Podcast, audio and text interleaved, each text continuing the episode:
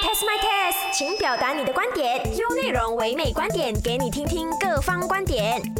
早安，你好，我是中美，欢迎收听唯美观点又讲。到底谁将会主不成呢？目前还是一个未知数。今天下午两点可能会有答案，所以呢，我们就拭目以待啦。那在有答案之前呢，我们先有请时事评论员来跟我们分析一下目前的局势是怎么样的情况。马上进入这个单元，优内容又讲，听专家怎么说，别说博主。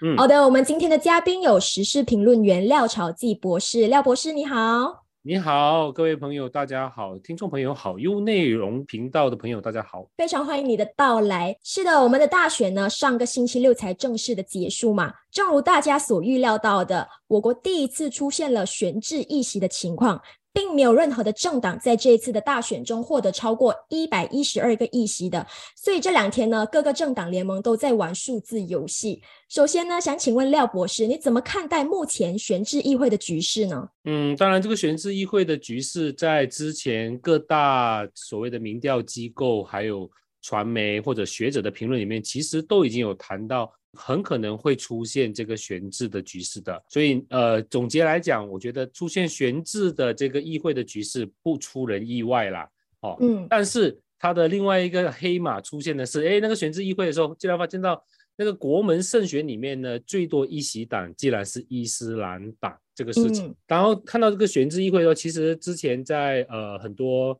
评论员，包括学者专家都有在谈，假设出现悬置议会的时候。那我国会不会按照一般上西方国家的西敏式的制度，有所谓的优先阻隔权这一回事？哈，嗯，那我们就看到，在过去的西方的民主国家里面，常常都有这个情况哦，就是当那个多党制竞争的时候，某个政党一席不过半，但是呢，它是在各联盟政党里面，或者是各各个独独立政党里面，它的个别的议席是略为多数的。那一般上这种情况呢，这些这些略为多数的政党。就会有优先阻隔权。所谓的优先阻隔权，就是说，哎，他会有那个呃，去和别的政党谈联盟的这个优先的这个呃阻隔权呐。但是因为这个情况在我国行宪以来从来没有发生过，所以从来没有宪政惯例，从来也没有呃其他的案例。所以我们最有可以考量的那个例子，其实就是在希望联盟倒台的那个时候，所谓的喜来登政变的时候。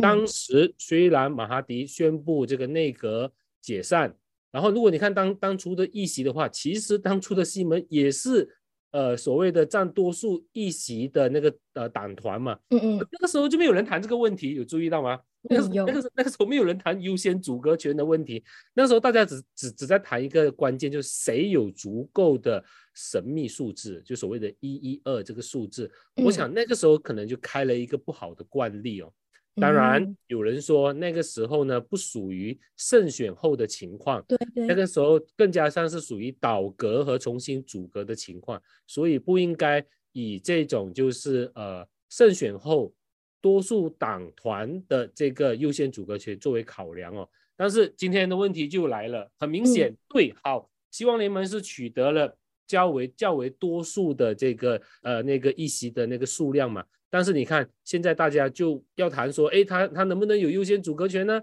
可是你看，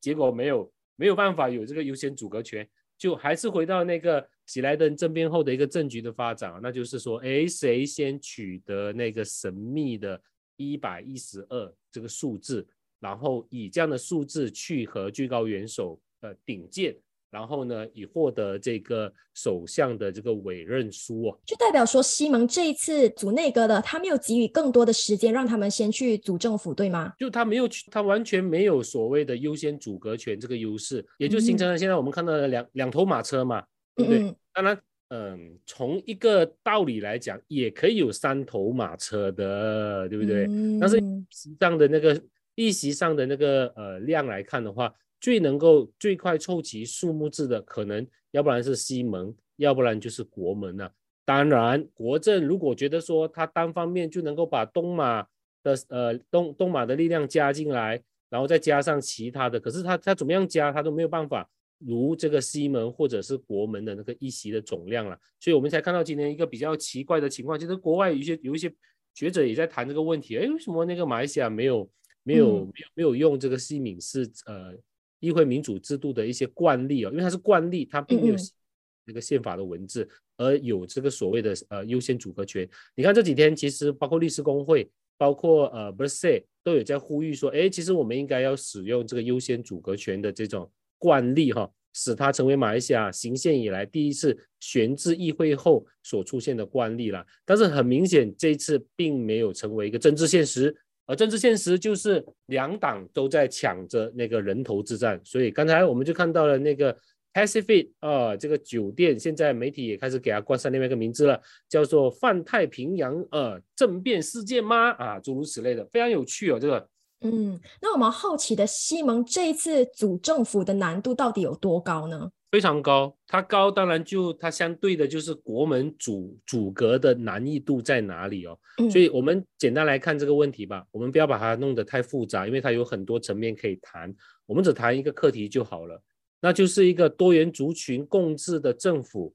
亦或是一个马来民族大团结，或者所谓的马来民族土著加沙劳越大团结的这样的一个政府，哈，这一直以来也就是事关到我国的国体的问题了。嗯，你从那个选票的那个数量来看，其实选选票是三分世界，对不对？而且呢，也很明显的看出所谓的城乡之间的政治认知的差距是蛮大的，哦。好，但是我们也知道呢，在这个呃马来西亚的这个族群的政治里面呢，一直有一个呃很重要的一个我们叫做共识吧，那就是呃主体民族马来民族呢，必须要取得足够的安定或者足够的安全感，以让他们觉得说，在这个国家呢，掌握这个行政的主导权，乃至于立法的主导权呢，这个应该是行之有年下来的一个政治的一种惯例，也就是大家一般上谈的所谓的。深层深层政治 （deep structure） 类似这样哈，所以从这个意义上来看，其实国门加国政的正当性，它其实不是政府的正当性，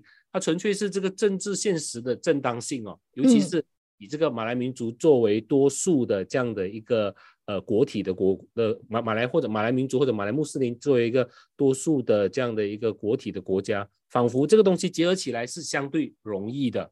嗯，相对容易的啊，就是一句话。呃，马来民族大团结，啊，穆斯林大团结，那这是一个百分之六十五以上的这个呃这个多元族群，以马来民族以穆斯林呃作为作为一个呃主体民族的国家，那这一个主体民族的国家有一个大团结这样的一个执政党去他去执政，那这个东西说起来就比较容易说服这个啊马来民众，但是它就和我们的国体有一点点不太。不太对称，对不对哈？因为我们的国体里面，我们是有很多不同的呃不同的民族嘛。对对。半岛呢，我们还有呃一定数量的这个华裔的群众啊，印裔的群众啊。所以你看回这个国门国政的这个呃胜选的这个议会团队里面，或者是议议员团队里面呢，那它的族群比例是巨大的悬殊的。嗯。好，但是呢，另一方面呢，如果是西门来阻隔的话呢？他就面临到那个我乌裔或者是穆斯林裔的这个议员不够多。好，这个其实我个人觉得了哈，它真的是一个有点类似嗯一种魔咒吧。嗯，所谓的魔咒就是，难道数量够多，它就一定能够保障你的利益吗？族群代表论的一种就是假设，它的假设就是说，哦，我有足够多我本族群的这个议员，有足够多这个本族群的这个政府的议员哦，他就能够。保护或者是发展本族群的发展哦，它这个是一个假设，嗯，它这其实是个假设，而这假设它不必然为真，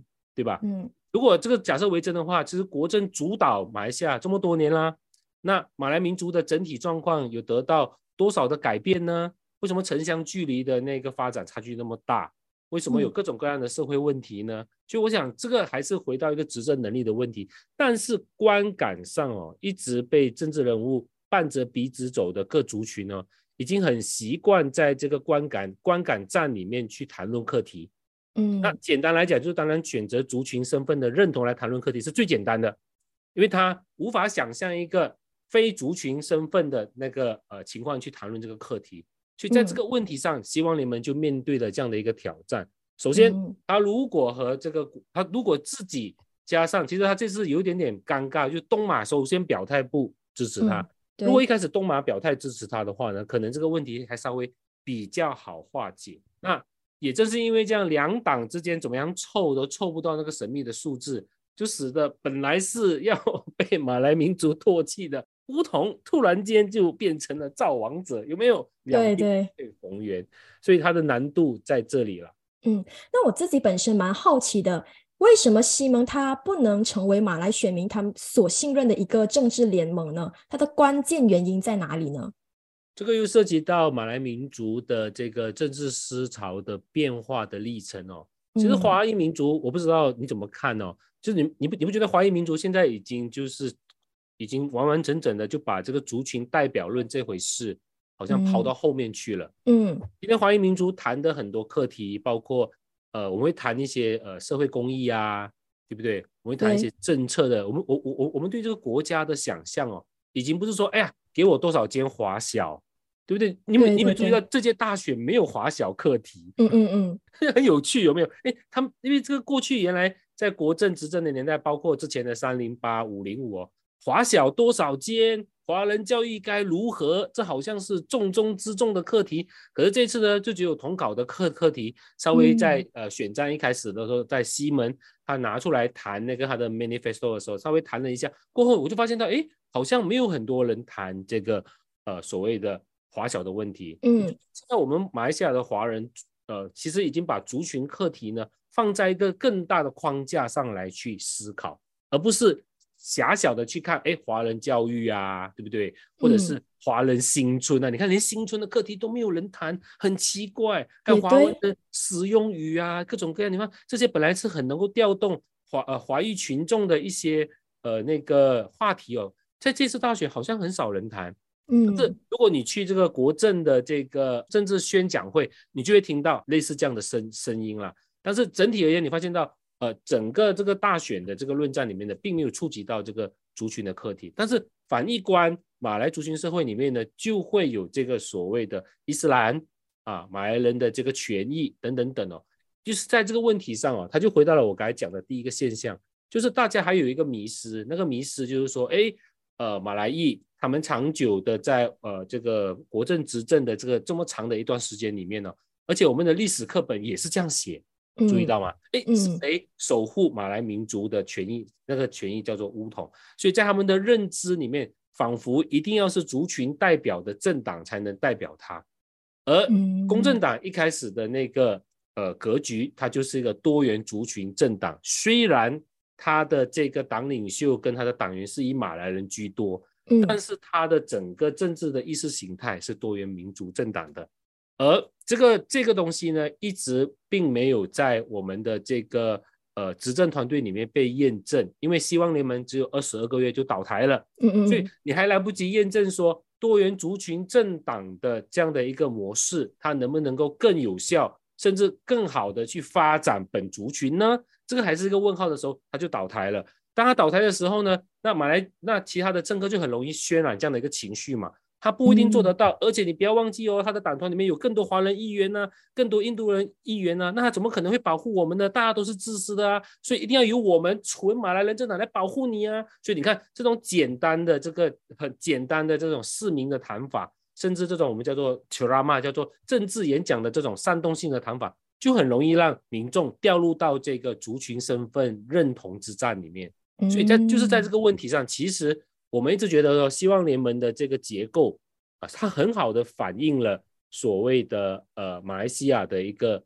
呃构成哈。但是在这马来西亚的构成里面，我们也注意到，你为了要能够让呃这个主体民族，就是马来穆斯林民族有一定的稳定或者有一定的安全感，你还是需要有一个以土著权益为主的一个政党。这就回到了上一次的执政的那个。Formula，哎，你要有团党，就是很多人就想说，哎，好奇怪哦，希望里面的组成里面，DA 呃那个行动党是多元族群，呃那个巴卡当哈拉班是多元族群嘛，阿曼那又是那个伊斯兰的那个政党，可是好像这样子加起来还是不够能够彰显出你会为马来穆斯林族群争取权权益，所以后来才会有马迪的这个本沙杜带来的旋风，然后这一次当本沙杜出走以后，你就看到整个。马来族群投票的那个倾向就很不一样了，但是我们也注意到这次安这次希望联盟在城市地区的那个马来票还是还是还是赢得非常的漂亮，甚至在一些城城乡接壤部的那个马来票也赢得不错。也就是说，其实马来的政治思维正在发生改变。首先，已经出现了不可逆转的这个分裂的倾向了，而且城乡之间的那个分裂也发生了。所以你看，我们说，哎，这次的那个选票开出来的时候呢，所谓的那个绿色走廊开始蓬勃发展的时候。它就在它就在我们的呃吉呃吉兰丹吉打玻璃市，从北一直往中，可是到了中部到了那个内格利的时候，它又停止了，所以你就你就感觉到西海岸啊、东海岸啊，这里还是有存在的。不同的这个政治的这个思潮的这个呃不一样哦，明白。好的，我们先暂时聊到这里，下一段回来呢，我们再接着聊一聊各政党寻求联盟的情况，继续留守优内容，优内容又讲，听专家怎么说，别说博主。欢迎回来，唯美观点又讲，我是中美。我们线上依然有时事评论员廖朝记博士来点评我国目前的政治局势。好，我们接着下来看，目前来看的话是沙盟 GPS 决定支持国盟成立这一个联合政府嘛？那廖博士你自己本身认为这已经是成为了定局吗？还是说可能之后还会有所改变呢？这应该不会成为定局哦。随着这个这一两天的情况，正在以一种非常大的流动性的发展，包括东马的情况也不会是一个铁板一块的情况哦。尤其就是 GPS 的那个呃领袖阿班久哈利去到那个呃来来到吉隆坡和这个国门谈判的时候，说东马的这个所谓的 Borneo Block 哈婆罗洲团决定与这个呃国门合作的时候呢。他回他回去，马上就遭受到他们 GPS 里面内部的许多基督教裔的这个议员的这个呃质质问和质疑哦。而且别忘记哦，那个东马还有另外一股力量，就是沙菲裔的这个民星党的力量。明星党现在当然是他心是铁的啦，虽然这次的议席呃剩的不是很多，但是呢，他决定是要和希望联盟一起就是共进退，而且。呃，沙菲翼呢也在东马发挥他的沙巴的影响力，以及跟他的沙捞越的同僚去重新谈，能不能够说服更多的同僚加入到这个呃希望联盟的阵营里面去了。OK，我们先谈一谈东马哈，东马他他一定会是永远的这个赢家。所谓他是一定会是永远的赢家，就是他只要看谁有具备那个阻隔权。他就加进去就好了啊！今天的局面应该会是这样啊？为什么他会优先选择加入到国门的这个团队呢？或许他当初的考量也是感觉起来好像国门具有足够的议席，所以他优先表态，这是一点。第二点当然又涉及到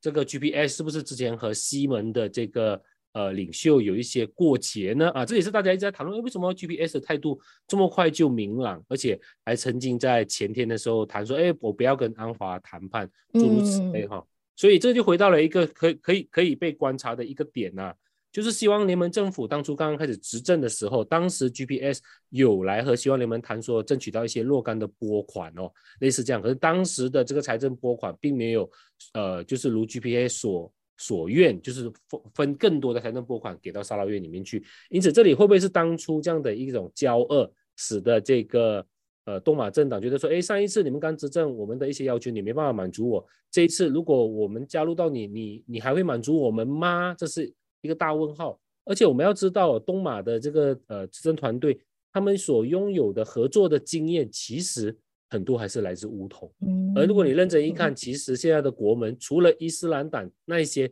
纯伊斯兰党的议员之外，绝大部分的国门里面的议员，呃，就是那个土土著团结党里面的议员，其实就是前乌统党员嘛。所以这相对熟悉的一群人，或许是因为这样的考量哦，使得一开始的时候呢，GPS 先首先表态要去支持这个国门呐。但是正如我说的，因为呃，他们会是永远的赢家，嗯。对吧，比如说，如果今天希望联盟已经有足够人数了，他不可能说我不加入你啊，对不对？对对。那永远可以成为一个观望者，永远就是加入到赢家的阵营里面去。嗯，所以目前还是一个没有办法决定的一个局势，对吗？可能今天到下午两点之前，可能还有所转变，对不对？对，他的情况就有点像是说，只要谁有足够人数了，我加上去就好了。嗯，这是这就是我们说的东马是永远的赢家。OK，好，我们再来看一看，目前感觉国政就是那个造王者嘛，国盟跟西盟都必须要跟国政合作才可以组成政府。那我们就可以看到前天的时候，GPS 是有讲说国政跟国盟会合作，然后阿莫扎西在呃前天的时候就讲说表示没有跟国盟或者是 GPS 谈判过的。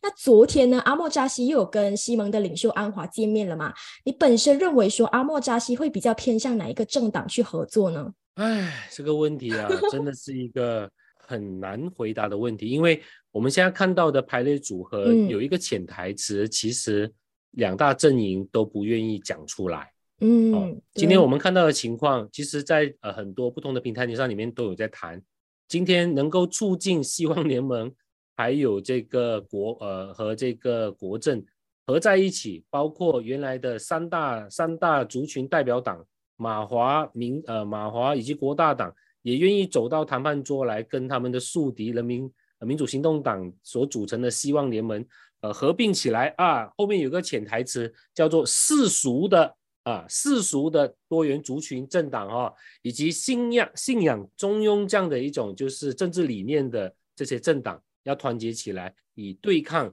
可能发生的右倾或者是保守倾向的土团以及这个伊斯兰党的呃的一个国体的问题哦，这又回到了我们一直在谈马来西亚到底是个什么样的国体。可是你要注意哦，在台面上，无论是呃希望联盟或者是国政，都不会拿伊斯兰当成一个谈判的一个话题，注意到吗？我觉得这种声音是不可以出来的，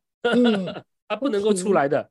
对。他是他是能够只能够用行动告诉你我们在做什么，但是他不能说，因为我们害怕你们伊斯兰以后变成右倾，还是伊斯兰会激进化，所以我们几个马来族群政党要合起来不行。你这样讲是很犯大忌的，难道你不是穆斯林吗？嗯而且你很快，如果你这样讲的话呢，你很快就会被伊斯兰党找到你的那个呃的你的那个话题上的痛脚，然后就来攻击你的族群身份啊，还有你的宗教身份。所以你发现到吗？目前。大家在做的这个工作，其实从一个宏观上来看是应该要做的，哈。嗯。所以宏观上来看，就是回到了到底马来西亚的国体是一个什么样的国体？马来西亚的一个呃整个的族群结构，还有宗教多元、族群多元这样的一个社会，那你当然是需要有这样的一种能够代表代表着这样的一个多元共治、族群共治的一个执政党团来去处来来去代表我们嘛。这是比较符合国内民众，尤其是西马民众的期待，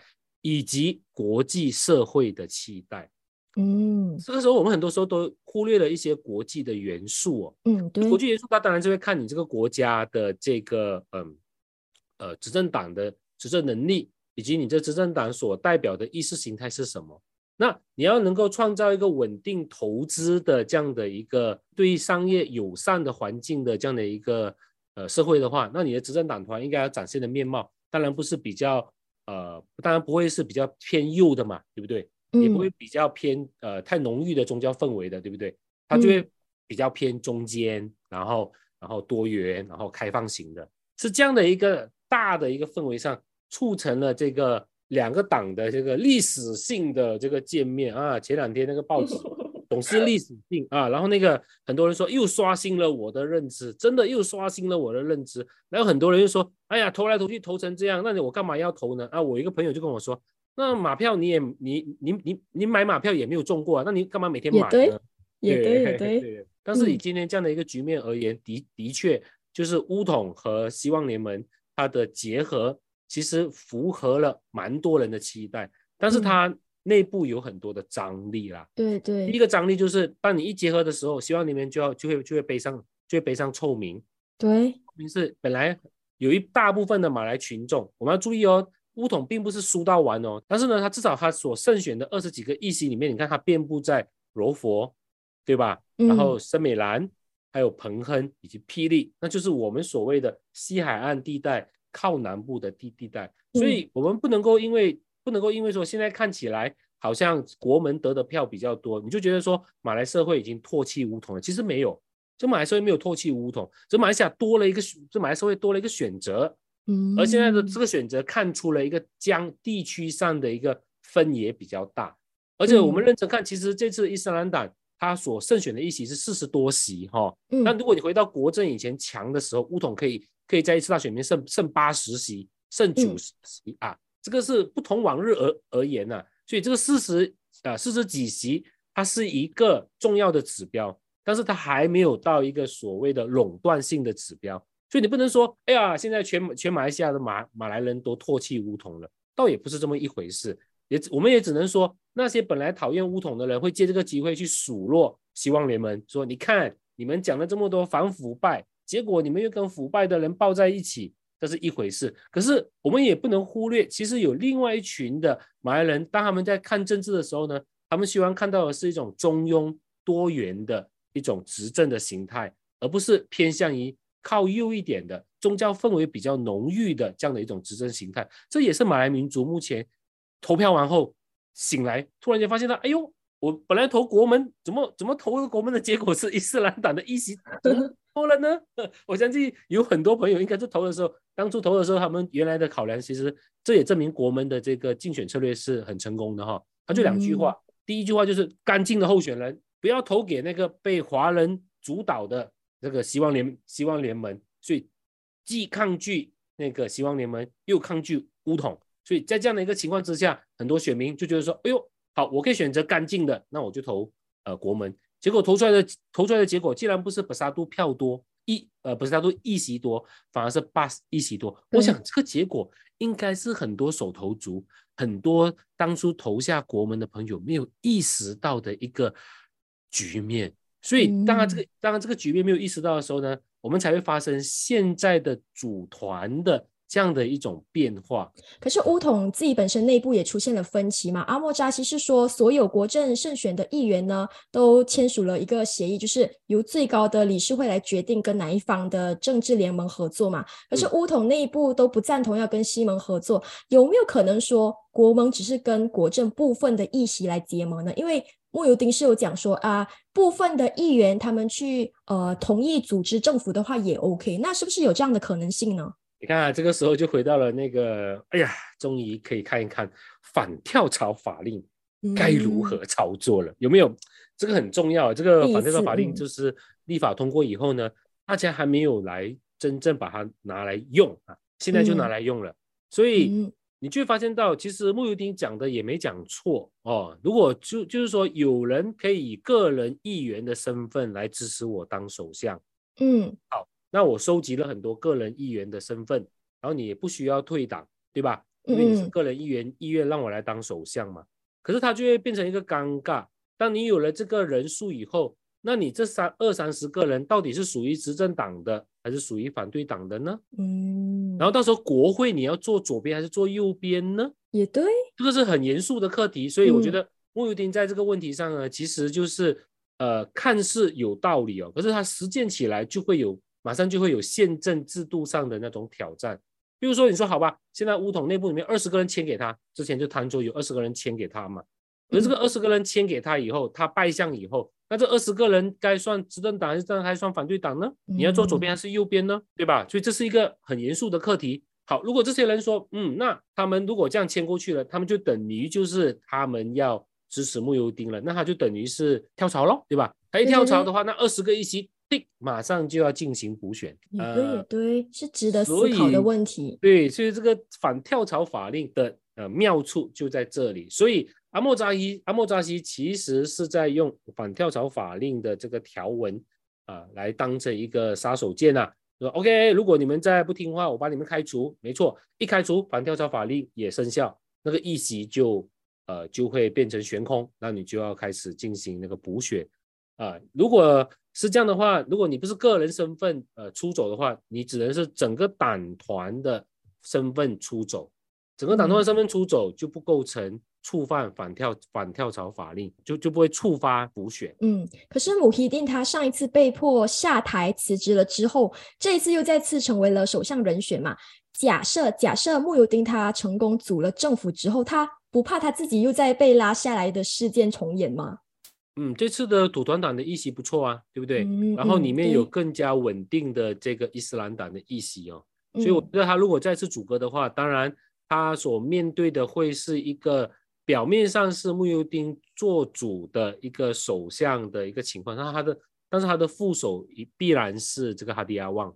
啊，因为这样才能显示出你联盟里面的这个权力的分配嘛。所以国门一执政，那我们就会迎来第一任伊斯兰党籍的副首相，那这个当然就会有一些直接的影响。然后再接下来就是内阁的组成成分也会有更多的呃伊斯兰党籍的内阁部长。以反映出你这个联盟之间的这个呃呃合作共治嘛，而乌统呢只会变成是第三股力量，对吧？所以他所分配到的议席可能也会比较，对不起，分配到的那个官职可能也没那么多。所以呃从这个意义上来看，假设国门能够和和这个乌统呃联合组成政府的话，那穆尤丁还是呃就是首相的了，而且会比较，而且也会如他所预期的，加上乌统以后，加上这个东马以后。这个政权是比较稳定的。嗯，明白。好的，聊过了有关选制议会的课题之后呢，下一段回来我们再接着聊一聊各政党在第十五届全国大选中的成绩。继续留守 U 内容，，U 内容又讲讲，听专家怎么说，别说博主。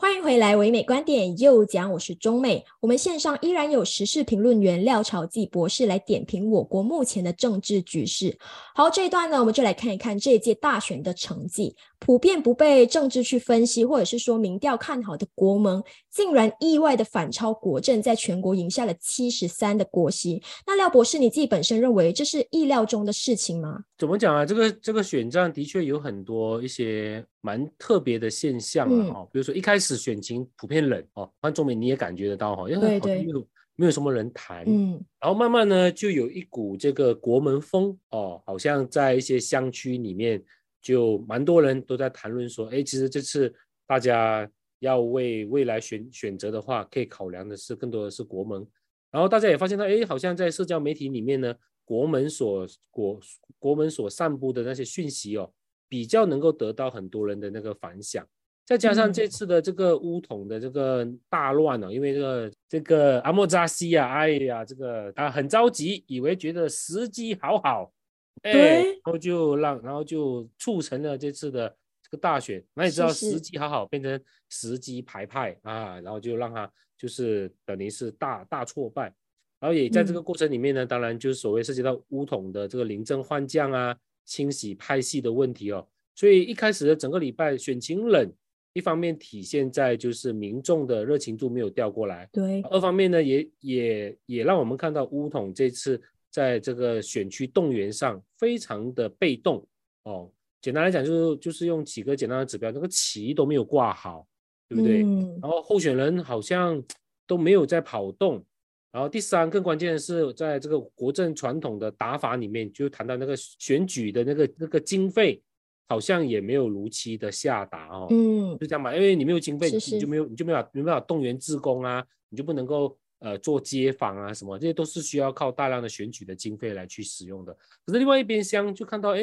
这个国门的这个气势好像越来越好。就差不多在一个礼拜后，我们就注意到，就是无论是评论或者是学者都在谈说，哎，国门会是个大黑马哦。当大家谈国门是大黑马的时候，也只是留下一句话说，呃，这个回教党可能会是最大的赢家。而当然，大家说他是最大赢家的时候，没有人预算他会成为第一大党。人家都在猜说，哎，这个呃，国门跟国门和这个伊斯兰党的票就会瓜分掉原来城乡区和乡乡区的西门的马来票，那一定会有所斩获哦。但是呃，如果要攻下这个乌统的这个马来票，可能还有它的困难。可是随着那个选情的这个升温，就发现到，哎，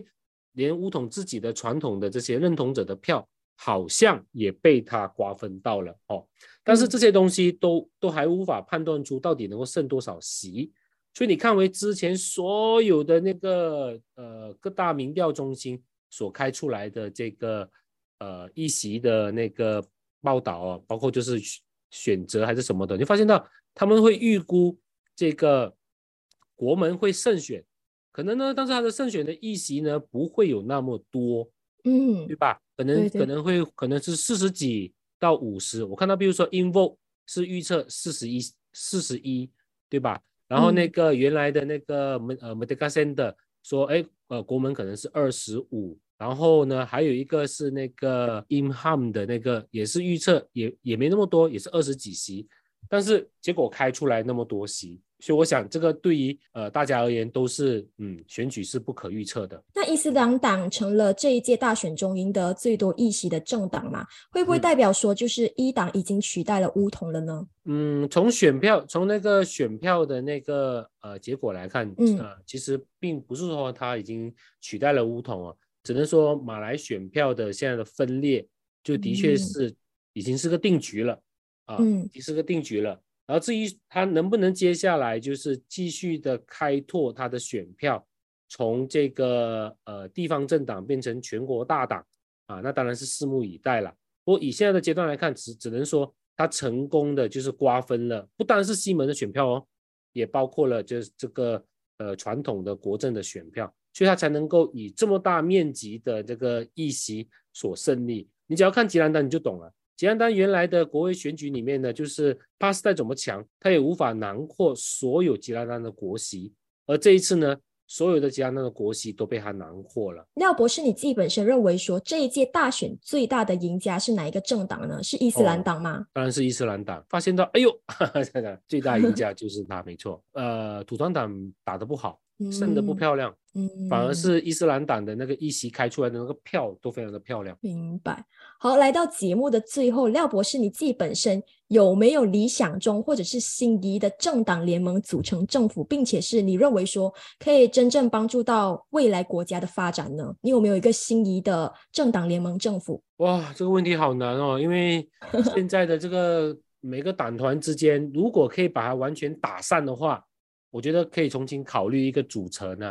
啊，如果不能打散的话，就实实在是双方面的这个支持者都难以去说服大家哈，尤其是现在假设国政，假设国政和国门执政啊，基本上他们不需要说服他们的支持者，也蛮简单的一句话，哎呦，我们又团结了，但是他需要安抚的是呃非穆斯林和非马来人社群的疑虑，以及东马的这种疑虑。这疑虑呢，当然就体现在接下来的这个国家政策的考量、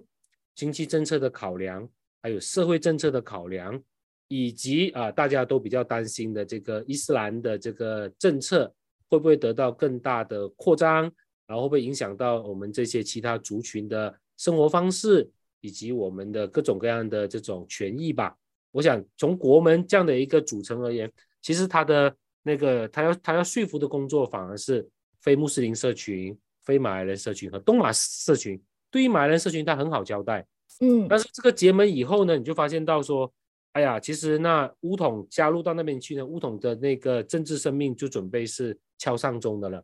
因为这个很简单的，因为只要一加入以后，你作为呃同样的性质的政党，而且你排第三，那国盟包括这个土著团结党跟这个呃 BAS。就会借他们执政的便利，在你乌统的所有的选区成立自己的支部，成立成立自己的区部，然后基层的朋友一看，哎呦，现在是谁当政府？那基层很快就会从原来的这个乌统的这个呃支持的团队里面全部转移到无论是布萨都或者是 Pass，所以可能不用一届，整个乌统的这个政治力量就会全面瓦解，连根拔起。这也就是现在很多。呃，乌统领袖看到的问题哦，就假设这个国门跟国政结合，看似啊马来人大团结，嗯，不就是自己会从这个政治版图上完全被连根拔起。那如果你只是为了一时的当官的利益，可能断送的是整个党的未来。所以其实现在你发现到有一些呃乌统的领袖，其实很深刻的看到了这一点啊，所以才会有接下来的这个哎国政。呃，开始有不同的声音说，要不要和希望联盟去结合呢？可是国 国政和希望联盟结合，它的问题就会是存在着这个，如果是国政加入到希望联盟，首先这两个政这两个政党之间的这个死敌的关系，你之前把我骂的这么一文不值，那你怎么向你的你的支持者交代说，哎呀，这个国政还是可为的？啊啊，有一些人虽然啊，他有政治污点，有经济呃，有那个贪污污点啊，他还是可以的，这是一个问题。那乌统又要去他的支持解释说，哎呀，行动党也是个一个可以合作的对象的，这就他们需要有大量的这样的一个时间，需要去和他们的支持者去做交流了。但是我觉得以现在的目前局势来看，还是回到一个国体的问题哦。啊，如果今天的这个呃胜选举的这个局势不是这样的一个情况，或许结盟的考量就不会是这样了。那如果你问我心目中理想的结盟，那应该还是希望联盟的呃主干，但是呢，呃那个 PKR 要赢得够多，嗯啊，现在现在的问题就 PKR 赢得不够多，那赢得不够多的话，那你比如说你是不是把布沙杜拿回来？我觉得把布沙杜拿回来，或许更加能够就是啊，你选择的应该就是比较以这个呃贪污呃劣迹斑斑的呃所谓的乌统啦，这是大家的观感。布沙度其实也没那么干净，对不对？哦，但是观感上是如此啦，哈。那你说，哎，你至少你比如说，呃，希望联盟加布沙杜，然后加上东马，可能这样的一个阻隔就回到了原来的希望联盟的一点零版本。对对对，可能这样的一个阻隔方式比较稳定，比较稳定啊。当然，不过这个东西都无法在目前的阶段上看到。其实，这这是这就是为什么这次的那个国门，其实对于穆尤丁而言是有一点点小小的挫败。就说哎呀，我没有胜的比我预期的多。如果今天呃那个布萨杜赢得三十几席啊，比如说三十五，然后伊斯兰党赢得三十，嗯，那我想这个局面可能就很不一样，嗯，对吧？也可能会很不一样，可能很不一样。但现在这个都是这些都是如果嘛，对不对？那我觉得接下来比较有趣的是，哎，这种这种呃选完后又谈合作，选前彼此。呃，就是你死我活，对对对，在一起这个剧嘛，我想各位大家朋友都要有一个都要有个准备哦啊，真的 就是如此，有没有啊？把把马哈迪和他过去的政敌抱在一起，我们傻眼了，哎呦，怎么怎么可以这样？然后哎，这次啊又会来一次，或或许未来的这个情况，多党竞争应该会是个常态，所以多党竞争会这个常态，说这其实对于我国的政治是好的，因为政党竞争。政党竞争呢，他们就必须要做更多的利民的这样的一些呃政策上的安排，他们考量的因素也会更复杂，就因为你会发现到每一个小块的政党，可能在你下一次阻隔的时候，他会重新变成你的助手，对不对？这第一点。对。第二点，现有的这个结构可以随时被打散，比如说我们说的这个希望联盟的三党哦，比如说呃行动党。然后这个呃，人民公正党还有阿曼纳，那他其实可能未来在时局变化的时候，他也可以独立整个板块出来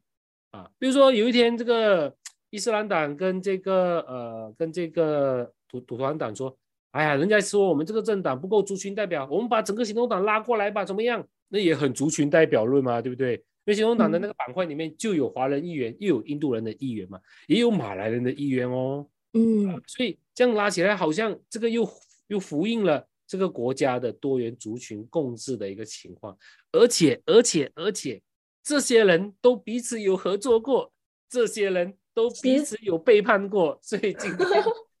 从我们的那个庶民的角度而言是两清啦，我们的这个历史两清了，有没有？有。已经两清了，所以不要再跟我说你爱过我又恨过我啊！你你劈腿过我，你又找回我，两清了，大家都两清了，谁也不是圣人，谁也没有道德的制光点呃制高点，所以接下来就是反而要看的是执政的表现。就接下来选民在考量的时候会多了一层考量了，因为你会发现到你的你的那张选票可能无法主导一个联盟的产生，但是你可能会多考量一点，你的这张票。需要能够促成的是，它会去结合成什么样的联盟？所以接下来下一次大选哦，你会发现到大家可能都会要解释一下。哎呀，假设你选了我以后，我可能要跟谁在一起呀？哦，对对，因为上次我们选你的时候，你没有说你要跟他在一起啊。如果这样子的话，我干嘛投？我那我不要这么烦嘛，对不对？早点讲嘛。所以可能下一次的那个呃，下一次的政呃政党呃，下次的大选哦，就多了一个。结盟后的选项，嗯，或者这些人、这些政治、可这些政治的这些呃政党可，要更早考量这个结盟的问题，嗯，不然的话，它就它就会形成一个很很有趣的情况。哎，为了做政府，我们坐在一起，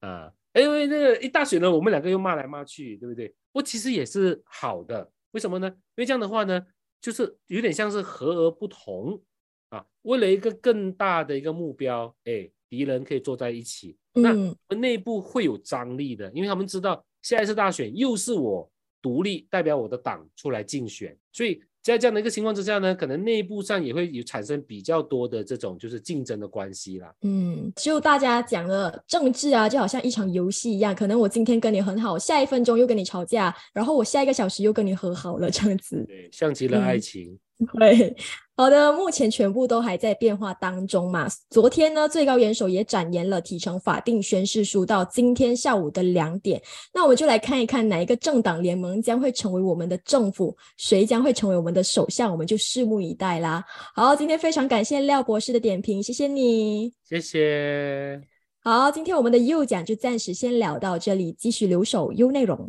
唯美观点，每逢星期一至五早上九点，让你知多一点，只在优内容。